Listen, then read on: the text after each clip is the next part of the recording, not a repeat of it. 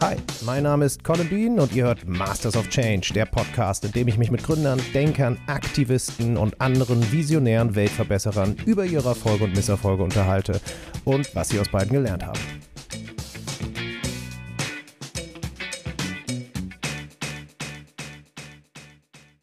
Herzlich willkommen zurück zu meiner Unterhaltung mit Professor Dr. Nico Pech über seine Idee, wie wir die ökologische Krise beenden und gleichzeitig die persönliche Lebensfreude steigern können.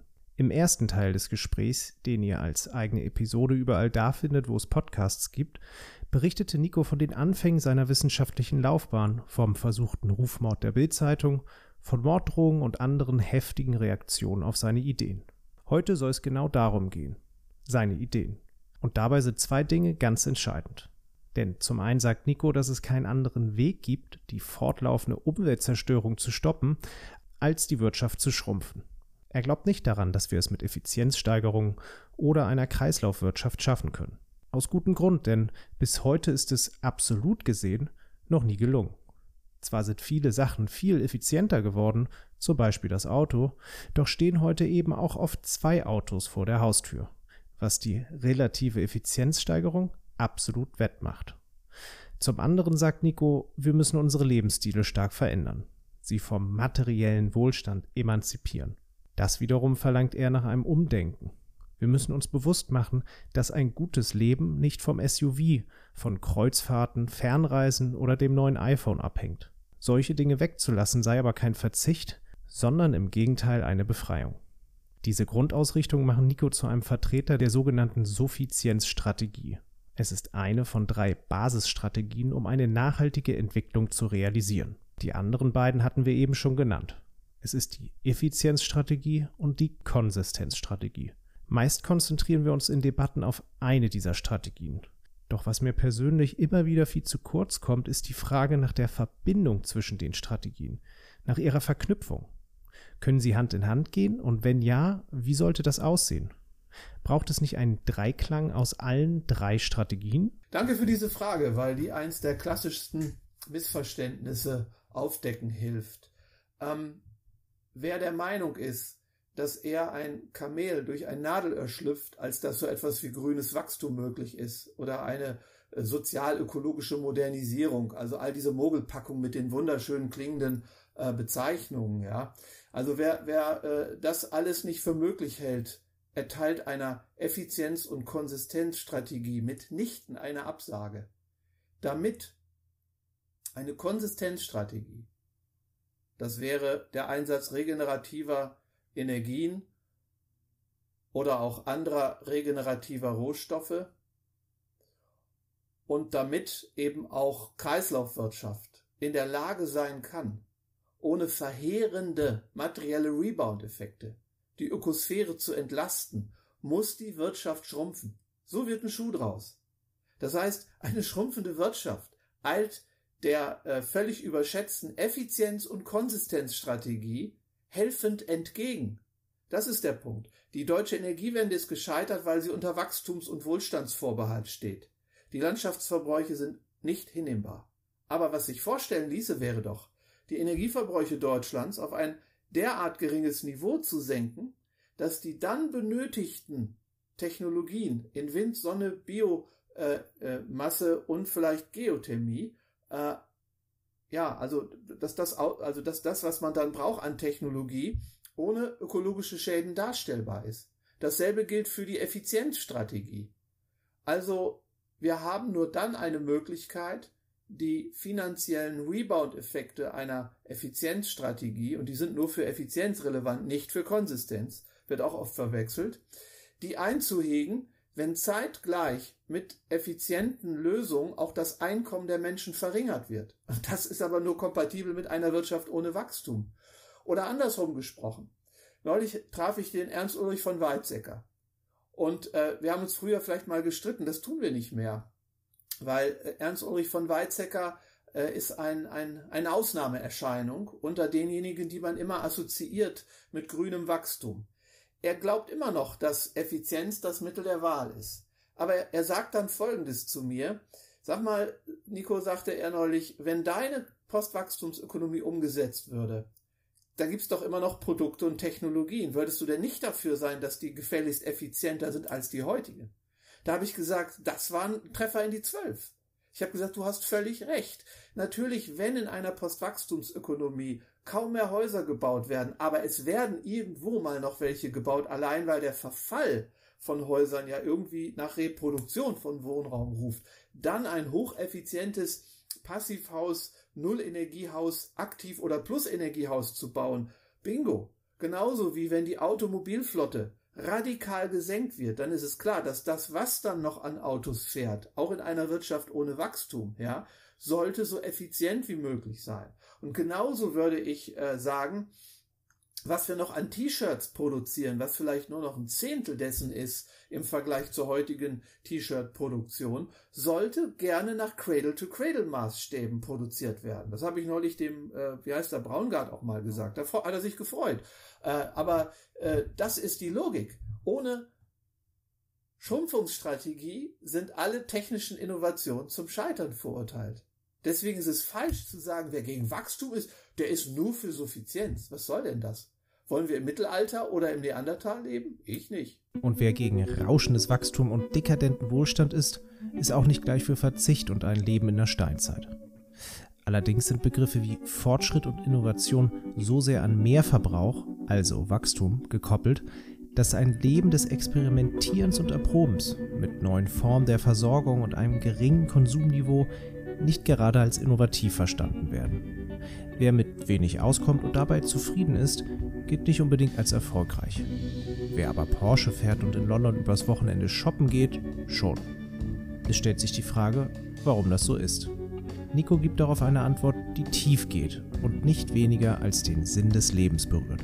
Wir haben ein äh, Problem der äh, Heuchelei, der Doppelmoral und haben äh, diesen Zustand verfestigt. Das ist natürlich ein großes Problem. Wir haben aber, um das nicht nochmal aufzugreifen, auch ein Problem der Gestalt, dass, und hier möchte ich kurz rekurrieren auf Max Weber, der in seiner damals berühmt gewordenen Schrift Wissenschaft als Beruf von der Wiederverzauberung der Welt sprach. Und nun muss man wissen, dass ja Max Weber eigentlich ein Mensch war, der als Soziologe sehr erfolgreich das Phänomen der Zweckrationalität erklärt hat. Die Ökonomen freuen sich immer, wenn sie, wenn der Name Max Weber fällt, ja. Aber gerade der hat gesagt, dass also die Durchrationalisierung eigentlich unseres Denkens und Handelns, ja, vieles bewirken kann. Ziele mit besseren Mitteln zu erreichen. Effizienz, Effektivität zu steigen. Aber eins kann die Rationalität nie. Sie kann nicht Sinn erzeugen. Sie kann also keinen Lebenssinn abbilden. Sie kann die Orientierung im Hinblick auf die Frage, was gelungenes Leben ist oder was eine gute Gesellschaft ist, kann das alles nicht bearbeiten bzw. beantworten. Und deswegen müssen wir damit rechnen, dass über die Hintertür, hat damals Max Weber gesagt und geschrieben, das ist eine verschriftlichte Rede, die er gehalten haben soll, dass über die Hintertür die alten Geister, so drückte er sich aus, wieder Einzug halten. Wir haben also durch unsere Verwissenschaftlichung und den Akademisierungswahn erreicht, dass keiner mehr an den lieben Gott glaubt, sondern nur noch an die Relativitätstheorie und die Nanophysik und, und, und. Aber wir haben eben eine neue Kirche erschaffen. Und das ist die Church of Progress. Und die regiert überall. Also wir glauben an einen technischen Fortschritt, der noch gar nicht eingetreten ist. Das ist äh, tief religiös.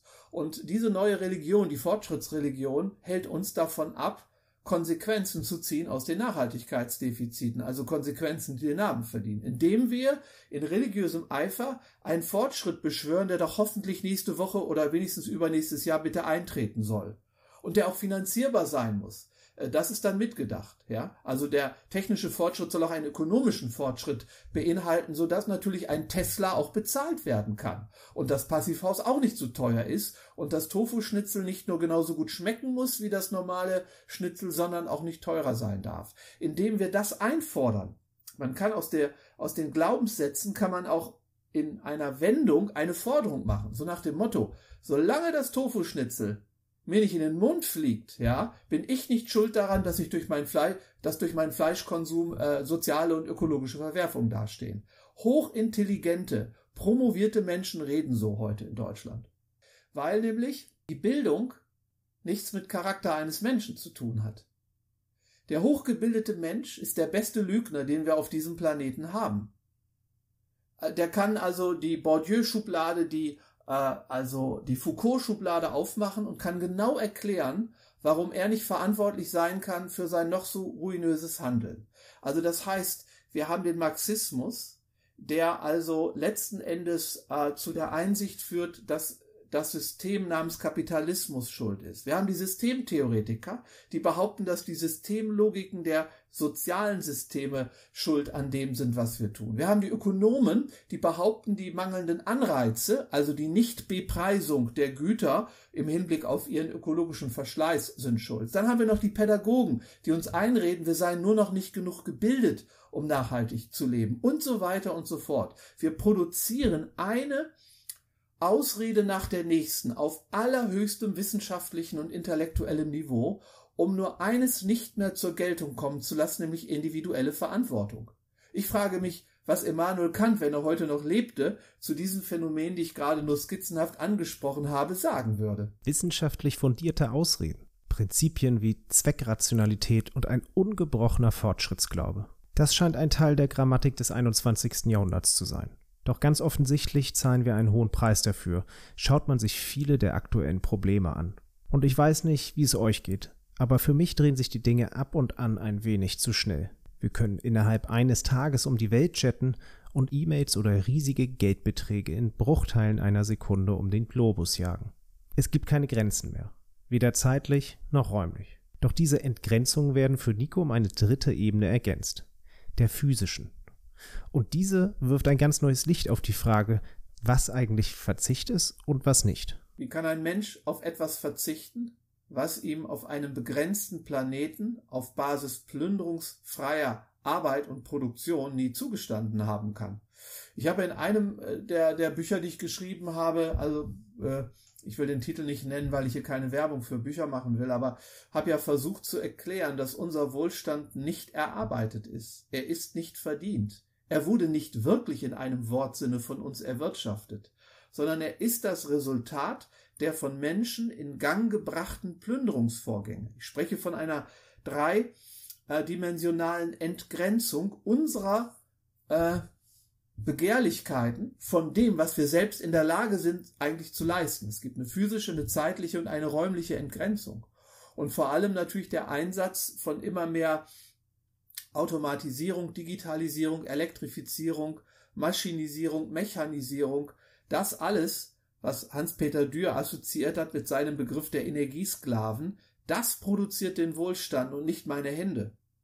Niemand in Deutschland ist mehr in der Lage zu erklären, wie durch seine physische Arbeit der physische Wohlstand entstanden ist, den er oder sie genießt, oder dass wenigstens die physische Arbeit, die jemand leistet, äh, irgendwie vom Quantum her gleichbedeutend mit der physischen Arbeit ist, die zu leisten ist, damit der Wohlstand dieses Menschen irgendwie verfügbar gemacht wird.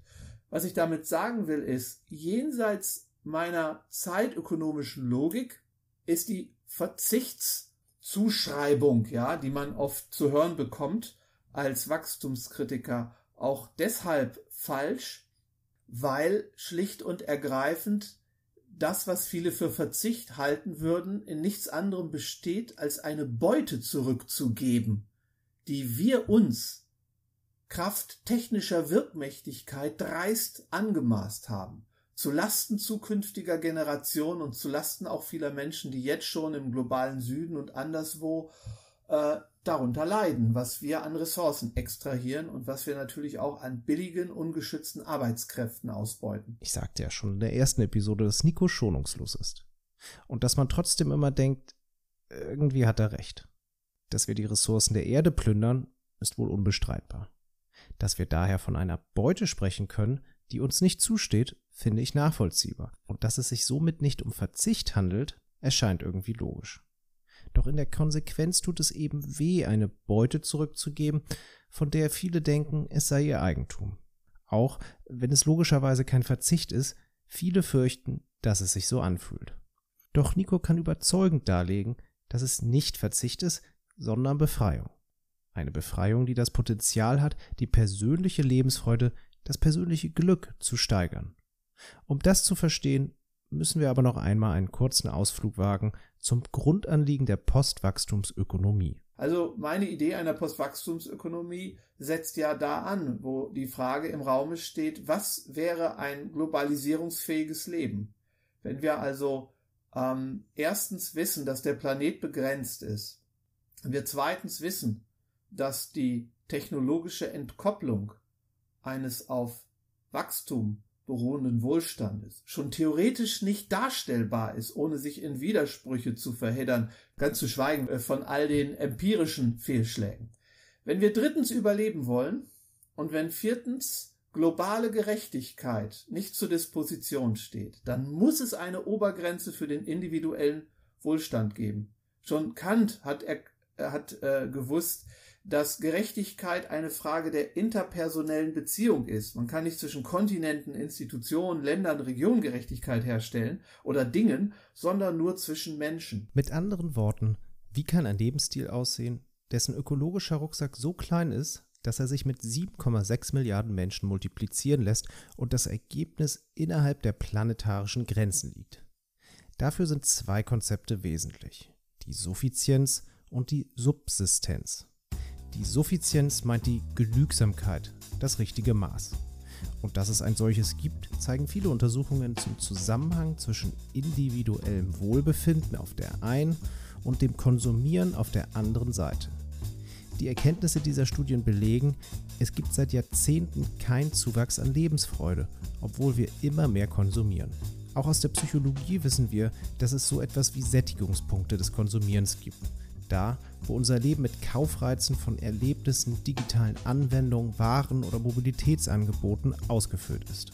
An dieser Stelle setzt so etwas wie ein Konsum-Burnout ein. Uns fehlt dann schlicht und einfach die Kraft, die Zeit, die Aufmerksamkeit, die es bedürfte, um alles, was wir kaufen, so auszuschöpfen, dass es einen tatsächlichen Zuwachs an empfundener Lebensfreude gibt. Das wiederum heißt, dass es eine Menge Potenzial an Dingen gibt, die wir schlicht und einfach weglassen können ohne dadurch weniger Lebensfreude zu empfinden. Es geht sogar noch einen Schritt weiter. Es gibt ein Reduktionspotenzial an Konsum und Besitz, das uns geradezu aufleben lässt, das uns glücklicher macht. Wir müssen unser Leben dafür nur entrümpeln, entschleunigen, entkommerzialisieren und entflechten. Ein genügsames Leben wird so zu einem Befreiungsschlag, nicht zu einem Verzichtsakt. Neben der Suffizienz steht als zweites Konzept die Subsistenz in der Postwachstumsökonomie, auf die ich nur ganz kurz eingehe. Sie meint die Reaktivierung einer Selbstversorgung, aber nicht so wie im Mittelalter oder in der Steinzeit. Hier sind Dinge gemeint wie Nutzungsdauerverlängerung durch Reparaturen oder Second-Hand-Besitz, Homegardening-Aktivitäten oder solidarische Landwirtschaft, Sharing-Formate für Autos und so weiter und so fort. Diesen Lebensstil zu verwirklichen, ist keine ist nicht einfach ein ethischer Anspruch, das ist ein ökonomisches Programm. Da muss ich die, die, Frage beantworten, wie sind denn die Leute dann mobil? Was können sie essen? Wie können sie wohnen? Wie können sie sich kleiden? Wie viele Stunden arbeiten sie in der Woche? Was können sie also sich, sich auch noch leisten im Prinzip äh, rein geldmäßig? Darauf gibt das Konzept der Postwachstumsökonomie eine Antwort, aber nicht im Sinne eines Backrezepts, sondern im Sinne einer regulativen, individuell in der Praxis auszugestaltenden Idee. Alles andere wäre mir nicht demokratisch genug, nicht freiheitlich genug, weil eine Idee von verantwortbarem Leben äh, auszubuchstabieren schließt nicht aus, dass jeder Mensch anders ist und einen anderen Weg findet, um innerhalb dieses globalisierungsfähigen Rahmens eben zu bleiben. Und die Erweiterung dieser Idee, die gipfelt natürlich dann unter anderem in der Frage, tut das weh oder macht das Spaß? Ist das Verzicht oder ist das Bereicherung? Macht es frei oder geht das nur in der Ökodiktatur? Und diese Fragen zu beantworten, äh, habe ich mir natürlich auch äh, zum Sport gemacht und habe dann versucht, eine mikroökonomische, vor allem zeitökonomische Theorie der Suffizienz zu entwickeln, indem ich äh, zart darauf hinweise, dass wir ja nicht nur in der Spätmoderne der Konsumgesellschaften vor ökologischen, substanziellen also materiellen Grenzen stehen, sondern auch eine psychische Wachstumsgrenze erreicht haben. Das Glück, wenn man so sagen will, oder die durchschnittliche Lebenszufriedenheit der Menschen bleibt seit Jahrzehnten auf der Strecke. Es ist erstaunlich, wie selten darüber gesprochen wird, obwohl alle Psychologen, alle Geisteswissenschaftler, Therapeuten, ja, äh, das genau wissen und darüber ja auch lange schon Literatur produziert wird, auch gerade in den geisteswissenschaftlichen und psychologischen Gefilden. Das bedeutet, dass die Beseitigung oder die Bearbeitung, will ich mal sagen, dieser psychischen Krise, die auch eine Sinnkrise ist, eilt der ökologischen Notwendigkeit einer Reduktion unserer Ansprüche hilfreich zur Seite. Mit anderen Worten, das, was wir tun müssen, um unser Leben so vor Reizüberflutung zu schützen, so hinreichend stressfrei durch Entschleunigung werden zu lassen, deckt sich zufälligerweise mit jenen Reduktionsleistungen, die auch zu erbringen wären, um ein global verantwortbares äh, Dasein zu fristen. Das sind spannende Fragen. Also die, die Verantwortungslogik und eben auch die Logik, die sich eher aus ähm, ja, dieser zeitökonomischen Betrachtung speist. Und da bin ich auch nicht allein. Es gibt ja andere, die zu diesem zweiten Komplex beitragen. Also schon die griechischen Philosophen des Altertums haben Argumente vorgebracht, die heute noch relevant sind. Dann natürlich eben auch die sogenannte Glücksforschung, Science of Happiness. Oder auch mein Kollege Hartmut Rosa, der mit seinem Resonanzansatz äh, versucht hat, auch dieser Idee nahezukommen. Man könnte es auch äh, philosophisch so sa sagen. Ein gelingendes Leben fußt auf einer Sollensethik die wirklich Regeln entwirft, denen wir uns, wenn wir mehr sein wollen als Barbaren oder dressierte Affen, unterwerfen müssen. Aber sie inkludiert auch eine Strebensethik im Sinne des, was muss ich tun, damit es mir gut geht? Damit ich also auch ein gutes Miteinander hinbekomme, denn der Mensch kann nur ein soziales Wesen sein, wenn er nicht überarbeitet ist, weil soziale Beziehungen kosten Zeit. Und wenn ich die nicht mehr habe, weil ich nur äh, Zeit zum Produzieren, Geld verdienen und Konsumieren habe, äh, geht nicht nur meine Lebenszufriedenheit, sondern vielleicht auch jene Zufriedenheit den Bach runter, die sich speist aus intakten sozialen Beziehungen. Und das ist ja eine gute Nachricht.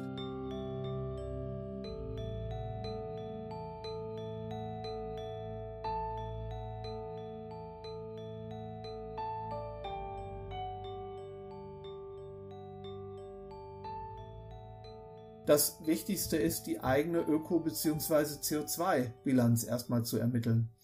Niemand kann mir erzählen, dass es möglich ist, gerecht zu leben, wenn man also die knappste Ressource, von der eben die Existenz der menschlichen Zivilisation abhängt, äh, also zwölfmal so hoch, ähm, ja, also in Anspruch nimmt, als das der Fall sein könnte, wenn wir bei 7,6 Milliarden eben eine gerechte Verteilung dieser Ressource anstreben.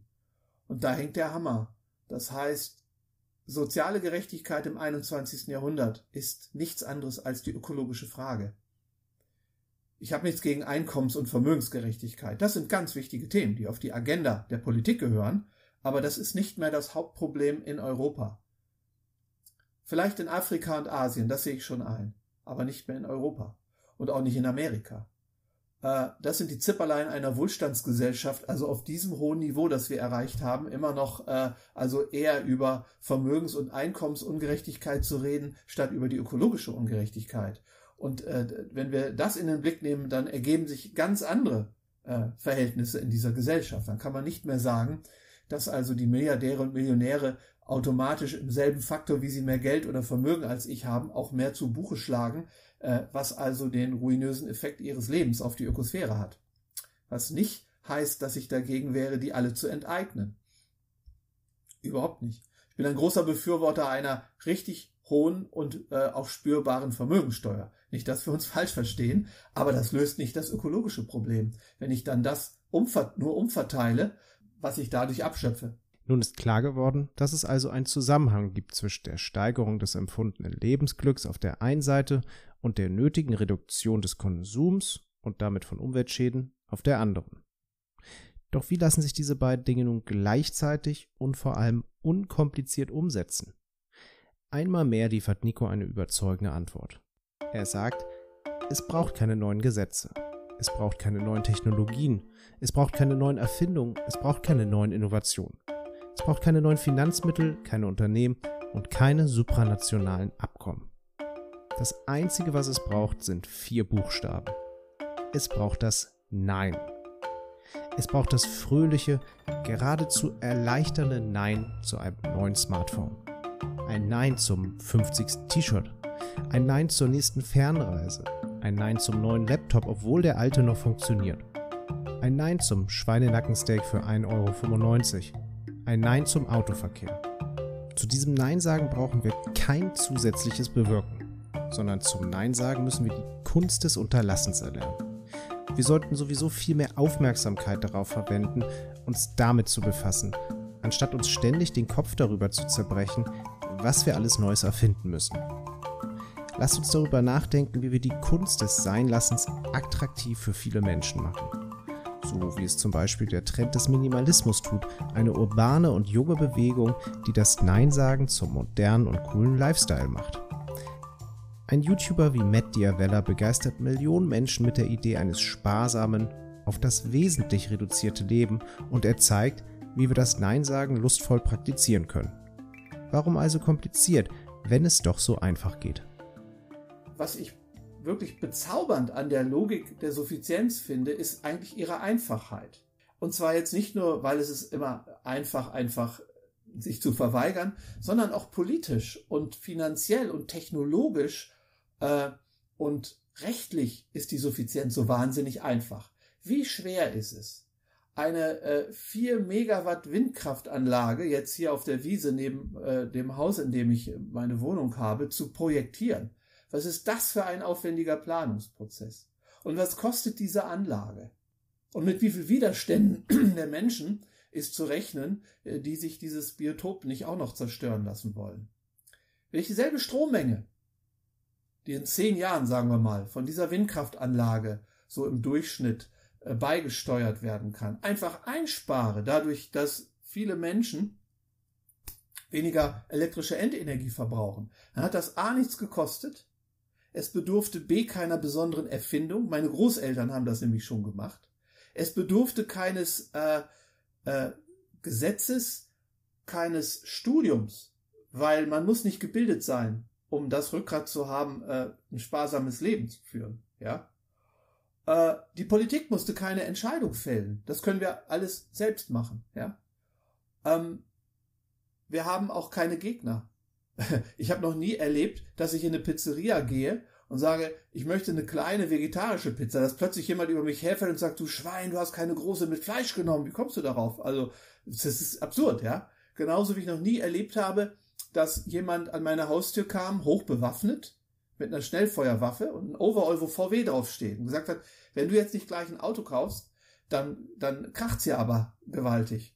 Völliger Quatsch. Ich lege mich mit niemandem an, wenn ich einfach nur Nein sage. Ja, das ist die friedlichste Form, äh, die dazu verhilft, Probleme zu lösen. Ne? Also es ist voraussetzungslos. Und trotzdem scheut sich die Politik, scheuen wir uns, dieses Prinzip der Verweigerung des Neinsagens anzuwenden.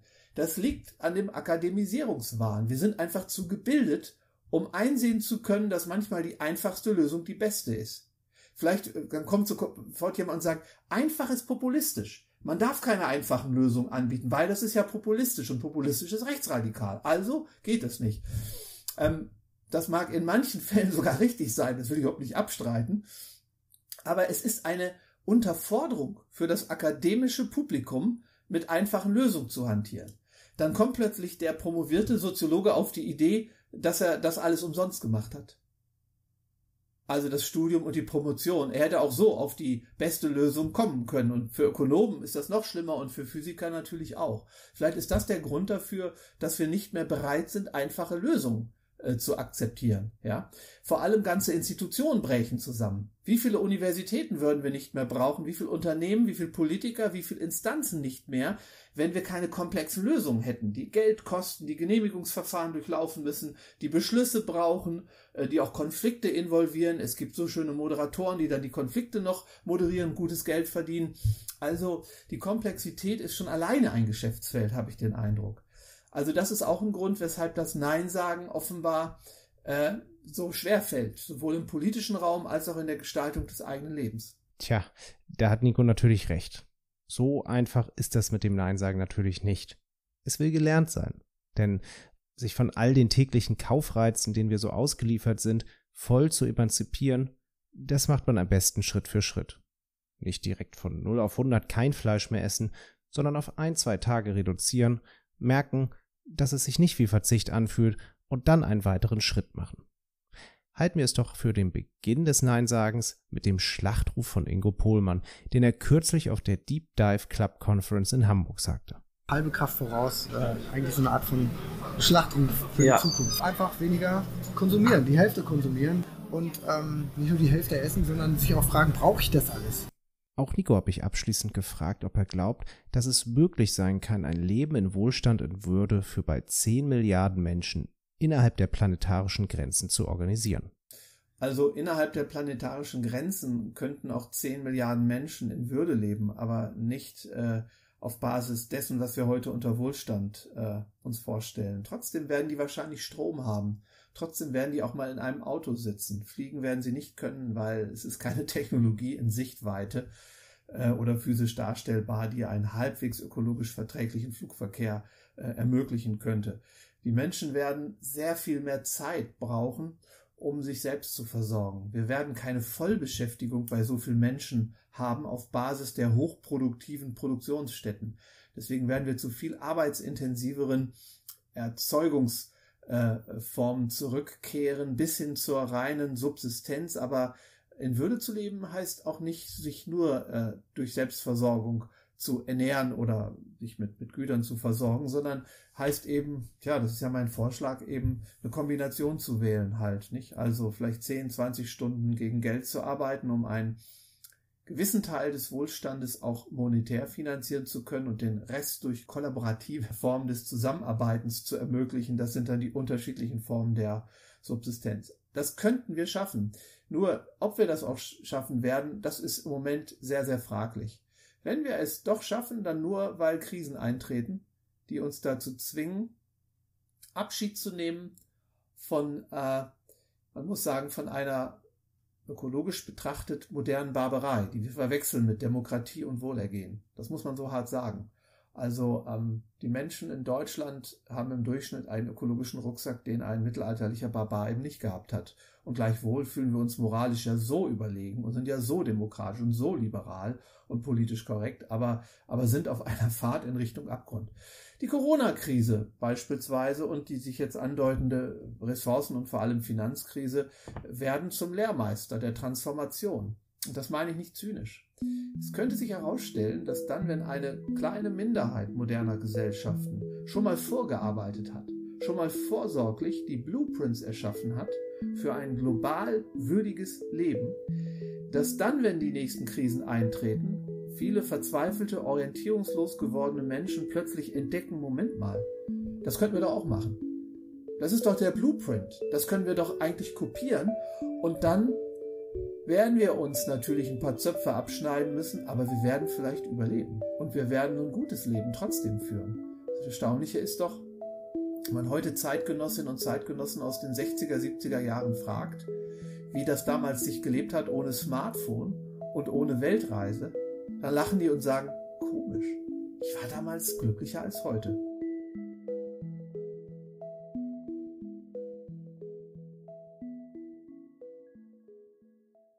In der heutigen Episode ging es um die effektivste, demokratischste und einfachste Maßnahme, die ökologische Krise zu beenden und gleichzeitig das persönliche Lebensglück zu steigern. Es ging um das Nein sagen. Dazu hat mein Gast Professor Dr. Nico Pech über einige der Grundprinzipien seiner Postwachstumsökonomie berichtet. Ich persönlich nehme aus den beiden Teilen unseres Gesprächs folgende Dinge mit. Erstens. Heuchelei und Doppelmoral sind zumindest in Deutschland eine der wesentlichen Ursachen für den hohen ökologischen Rucksack pro Kopf. Denn die Rechnung geht nicht auf, wenn ich zwar für Nachhaltigkeit politisch kämpfe, wissenschaftlich forsche oder unternehmerisch aktiv bin, aber nebenbei Kreuzfahrten mache, um die Welt fliege oder viel zu viel Fleisch esse. Zweitens. Die Suffizienzstrategie ist die dominante in einer Postwachstumsökonomie. Das heißt, unsere Wirtschaft muss zunächst mal schrumpfen auf ein verträgliches Niveau. Doch natürlich müssen dann effiziente Produkte, erneuerbare Energien und in Kreisläufen geführte Stoffströme alle wirtschaftlichen Aktivitäten kennzeichnen. Drittens. Ein wesentlicher Grund für den tief verwurzelten Wachstumswahn ist die Church of Progress, die Kirche des Fortschritts. Der fast schon religiöse Glaube an einen technischen Fortschritt, der erst noch eintreten muss, und es dann aber schon retten wird. Wir produzieren eine komplexe Ausrede nach der anderen, nur um eins zu vermeiden. Charakter beweisen durch persönliche Verantwortung. Verantwortung für die Schäden, die wir uns, zukünftigen Generationen und den Menschen im globalen Süden antun, durch die Zerstörung unserer Umwelt. Viertens. Die Postwachstumsökonomie baut auf dem Konzept der Suffizienz auf, also der Befreiung von überflüssigen Konsumaktivitäten und der Entrümpelung unseres Lebens. Entrümpelung meint nicht nur die physischen Waren und Dienstleistungen, sondern auch die Entkopplung von materiellem Wohlstand und Lebensfreude in unseren Köpfen. Ergo, es braucht kein SUV, um glücklich zu sein. Selbst die OECD definiert in ihren elf Indikatoren eines guten Lebens nur drei im Bereich des materiellen Wohlstands. Die überwiegende Zahl ist völlig unabhängig davon. Fünftens. Weniger verbrauchen, so zeigt Nico, kann sogar das Lebensglück steigern und dabei den persönlichen Naturverbrauch senken. Sechstens. Die einfachste, effektivste und demokratischste Maßnahme dafür ist das Nein sagen. Dafür braucht es keine neuen Gesetze, Kooperation, Innovation, Produkte oder Geld. Nur ein bisschen Übung.